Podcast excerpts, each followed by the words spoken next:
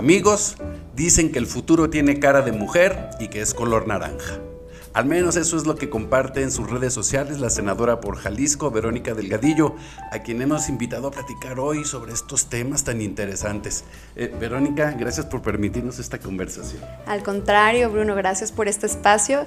Contenta de estar contigo esta tarde para platicar un poquito de lo que andamos haciendo.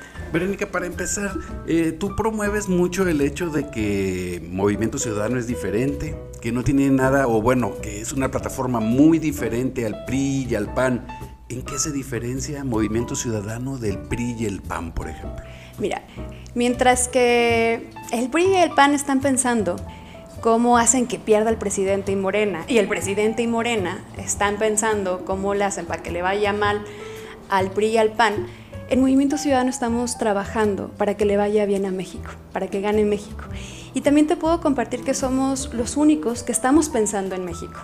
Nosotros nos estamos imaginando un país con una visión social, socialdemócrata en el que México es feminista, ambientalista, incluyente, igualitario, en paz, un México federalista, un México que pone a las personas al centro y sus causas al frente. Y este llamado a construir este país, nosotros lo hemos denominado la evolución mexicana. Y ahí Ahí es donde estamos concentrando este proyecto para México y digo, mientras que los otros andan perdidos en otra discusión y, en la polarización, nosotras y nosotros en Movimiento Ciudadano estamos trabajando para construir este país. Cuando hablan de la tercera vía, aunque tengamos una idea, ¿a qué se refieren? ¿Por qué dicen que Movimiento Ciudadano es la tercera vía para México? Y yo ya diría que somos la vía, somos la opción. ¿Por qué decimos esto, Bruno? Porque por un lado tenemos un gobierno que ha generado una gran decepción, que le ha fallado a la gente, un gobierno que está anclado a ideas del pasado. Y por otro lado tenemos eh, unas fuerzas políticas que ya gobernaron, que demostraron que no estaban a la altura de las circunstancias, eh, que además han decepcionado muchísimo a la gente y que tienen ideas también de la prehistoria.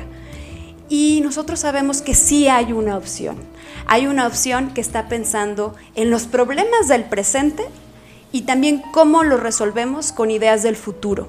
Esa opción es movimiento ciudadano y somos esta ruta para construir el país que te dibujaba hace un momento. Entonces nosotros tenemos muy claro, si hay una opción para México.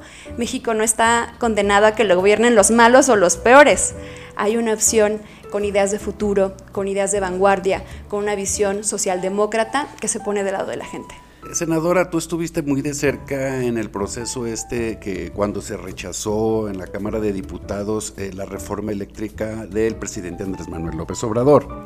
Eh, y también andas muy involucrada en asuntos medioambientales. ¿Cuál es tu evaluación, tu análisis que tienes de, este hecho, pues, de que hayan rechazado la, la reforma eléctrica? Creo que por el bien de nuestro país, de nuestro futuro, del medio ambiente, eh, se tuvo que haber rechazado esa reforma. Qué bueno que se rechazó.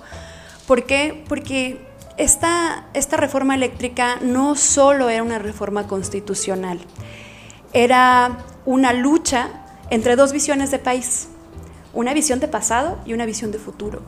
La visión eh, de pasado la tenía esta reforma eléctrica que quería anclarnos a las mexicanas y a los mexicanos al uso de energías fósiles altamente contaminantes, más caras y que además ponían en peligro nuestro derecho a un medio ambiente sano y nuestro derecho a un futuro digno y por otro lado es la visión apoyada por especialistas, por académicos, por activistas y por una gran eh, sociedad civil organizada para apostarle al futuro, a las energías limpias, a las energías renovables, a seguir protegiendo a la naturaleza y entendiendo que si nos anclamos esa visión del pasado no vamos a poder combatir la emergencia climática estamos ahorita en México en relación con el plástico, que es un problema que nos preocupa a muchos?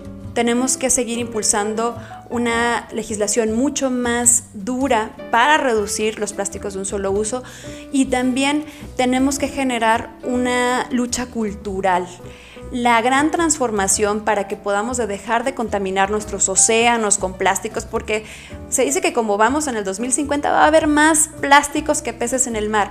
Para poder frenar eso necesitamos que la gente siga tomando conciencia de cómo su impacto individual cómo su quehacer individual puede tener un efecto muy positivo para la reducción de los plásticos de un solo uso y por consecuencia también para el cuidado del medio ambiente. Entonces te digo, avanzamos en la legislación, pero tenemos que seguir trabajando. ¿Y el asunto del cambio climático ya pasó de moda o sigue preocupando? O ¿Cuál es su estatus en este momento, en México sobre todo? Primero hay que entender que la emergencia climática es real. ¿Y por qué estamos viviendo esta emergencia climática? Porque como, como civilización hemos, eh, en el nombre del desarrollo y del progreso, hemos destruido a la naturaleza, a nuestros recursos naturales. Y eso ha provocado que hoy estemos en un punto sin retorno, en el que no va a haber ni vacunas, ni cuarentenas, ni cubrebocas que puedan salvarnos, y es la emergencia climática. Y cuando hablamos de emergencia climática, Bruno, no se trata de los osos polares encima de un pedazo de hielo que se está derritiendo. La emergencia climática está aquí y somos testigos de ella. La podemos ver y sentir a través de las grandes sequías, de estas olas de calor que están en nuestras ciudades, de inundaciones, también de desastres naturales que azotan a nuestras metrópolis con mayor fuerza. Esa es la emergencia climática. Y hoy estamos viviendo un punto muy importante en el que todas las capas de la sociedad tenemos que asumir nuestra responsabilidad para hacerle frente, porque de no hacerlo nos vamos a arrepentir y vamos a trastocar eh, todo el equilibrio necesario para que tengamos condiciones de vida en este planeta. Eh, se considera al aire una energía limpia muy importante. ¿En México lo estamos aprovechando el aire? Mira, no lo estamos aprovechando como se debería. Eh, por ahí del 2019, más o menos, nosotros teníamos una capacidad instalada como de 60 mil watts. Eh, pero dicen que nuestro potencial es de 70 mil, de producción 70 mil watts con energía eólica. Pero ¿qué pasó? Y aquí vuelvo a la reforma eléctrica que traía el presidente, generó muchísima incertidumbre en la inversión nacional y también de otros lugares que venía a nuestro país para y que salía de nuestro país para poder producir más energía eólica, generó incertidumbre porque se ha estado violando el Estado de Derecho de muchas empresas, repito, también mexicanas, y no hemos podido aprovechar la energía eólica. Entonces, tenemos un gran potencial que no está siendo aprovechado y que además nos ayudaría, ayudaría a enfrentar algo que es muy importante de lo que no se habla en nuestro país. Tenemos pobreza energética. no toda la gente en México tiene acceso a toda la energía que necesita para tener una vida digna. Por eso es tan importante que aprovechemos la energía eólica. Senadora, y en el asunto del agua, que también es un tema que todo el mundo preocupa, ¿Cuál es el diagnóstico que tienes y cómo lo ves en 10 años? Híjole, Bruno. Es un tema sumamente delicado. Hay grandes, grandes sequías. El año pasado, casi el 84% del territorio nacional desde marzo vivió sequías y sequías brutales. Hemos alcanzado temperaturas de más de 40 grados centígrados en muchísimos estados del país uno de los principales problemas que tenemos es el agua y si no lo atendemos va a ser sumamente peligroso para la población entera. Eh, y esto no lo podemos ver eh, digamos, de manera independiente a la emergencia climática. Está profundamente ligado. Tenemos que actuar, tenemos que implementar planes de acción climática, tenemos que implementar medidas de mitigación a la emergencia climática para poder reducir eh, los estragos de escasez de agua. Es una agenda muy importante. Si no actuamos hoy, nos vamos a repetir en 10 años. Y sin embargo nos estamos muriendo de calor, está durísimo el sol, pero siento como que tampoco estamos aprovechando el sol. Tienes toda la razón. No estamos aprovechando la energía solar en nuestro país tenemos una gran oportunidad que no estamos aprovechando. Y como para ponerlo en perspectiva, te voy a poner un ejemplo. Eh, México es cinco veces más grande que Alemania. Por el ángulo que tenemos, tenemos 5.5 veces más capacidad o más fuerza para producir energía solar con estas celdas fotovoltaicas. Pero ¿qué crees? Alemania produce más de 44 veces que nosotros energía a través de las celdas fotovoltaicas. Es decir, tenemos un gran potencial desperdiciado en nuestro país.